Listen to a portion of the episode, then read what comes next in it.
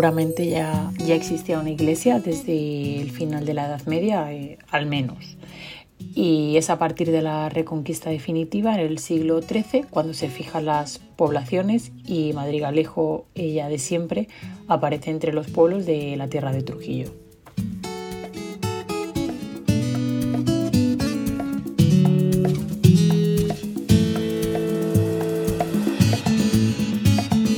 Turismo Madrigalejo. Señalización turística inteligente en formato audio. Iglesia de San Juan.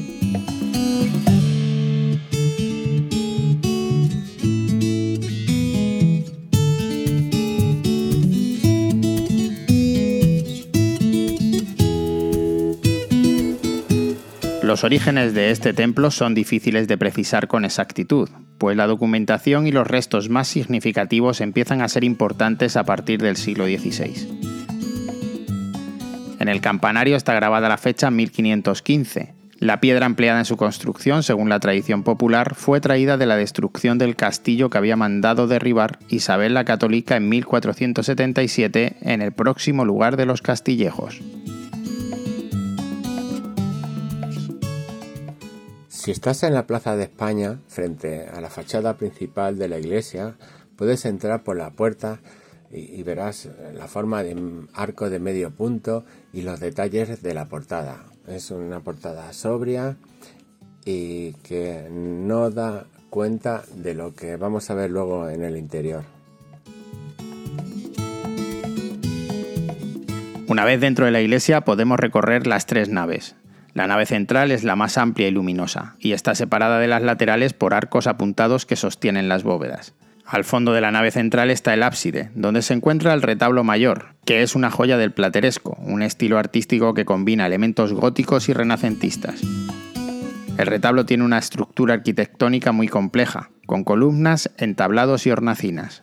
En cada una de esas hornacinas hay una escultura o un relieve que representa una escena religiosa, en el cuerpo inferior hay cuatro relieves que narran la vida de San Juan Bautista, su nacimiento, su predicación, su bautismo a Jesús y su decapitación. En el cuerpo superior hay cuatro relieves que narran la pasión de Cristo, la oración en el huerto, la flagelación, la coronación de espinas y el camino al Calvario. En el centro del retablo hay una imagen de San Juan Bautista, el patrono de la iglesia. A su lado dos apóstoles, San Pedro y San Pablo. Y en lo alto del retablo hay una pintura de la Asunción de María, rodeada por ángeles.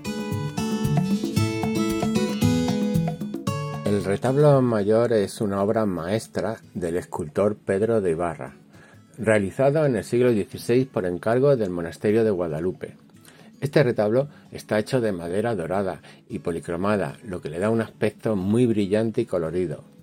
La policromía se debe al pintor barroco Francisco Rizzi, que también pintó la Asunción del Ático. El retablo es una muestra del poder y la riqueza del monasterio en toda la zona. En las naves laterales hay varios retablos dedicados a diferentes santos, como San Antonio, San José o San Roque. Todos ellos tienen imágenes talladas en madera o pintadas sobre lienzo. Uno de los retablos más destacados es el de la Virgen del Rosario, que está en la nave izquierda. Este retablo es del siglo XVIII y tiene una imagen de la Virgen con el niño rodeada por los 15 misterios del Rosario. Además de los retablos, hay otras obras de arte que podemos admirar en esta iglesia. Por ejemplo, hay varias pinturas al óleo sobre lienzo y también esculturas de Cristo crucificado o la Inmaculada Concepción. También hay otros objetos litúrgicos como cálices, custodias o relicarios. Y también hay algunas que podemos considerar piezas arqueológicas como columnas de mármol o lápidas medievales.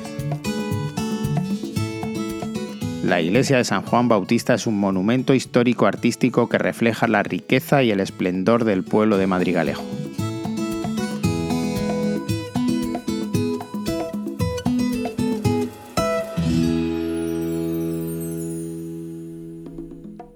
Una producción de Radio Viajera financiada en el marco del Proyecto para el Desarrollo de los Pueblos Inteligentes de la Junta de Extremadura y la Unión Europea con el apoyo del Ayuntamiento de Madrigalejo.